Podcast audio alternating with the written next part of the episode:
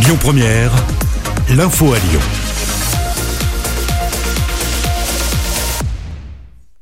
Bonjour Loïc, bonjour à tous. Le variant Delta du Covid qui devient progressivement dominant en France. Il représente 20% des cas positifs, annonce ce matin du ministre de la Santé Olivier Véran.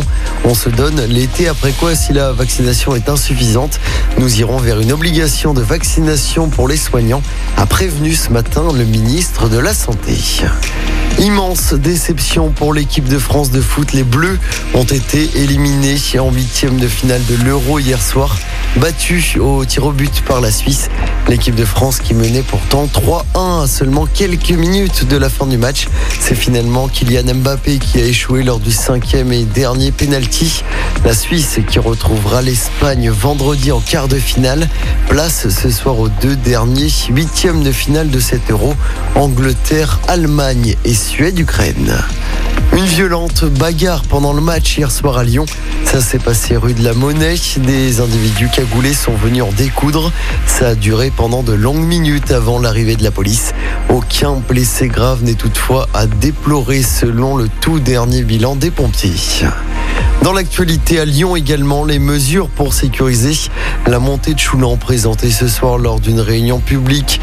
Une réunion publique organisée dans le 5e arrondissement à 19h. Cette réunion fait suite à deux accidents mortels qui ont eu lieu récemment dans la montée de Choulan. Un radar pédagogique a déjà été installé. Une journée porte ouverte au tribunal judiciaire de Lyon. Les fonctionnaires de greffe, les avocats ou encore les magistrats invitent les Lyonnais à une rencontre pour casser les idées reçues sur la justice. Les visiteurs pourront par ailleurs assister à des audiences dans la journée. Et puis cette bonne nouvelle hein, pour les voyageurs de la SNCF, ils pourront aller aux toilettes gratuitement dans les gares à partir de 2022. Pour ceux qui voudraient les utiliser mais qui n'auraient pas de billet de train, il faudra tout de même payer 1 euro. À noter également que la SNCF va remettre dès jeudi les fameux pianos de ces gares à la disposition des voyageurs. Ils avaient été retirés, ces pianos, à cause de la pandémie de Covid-19.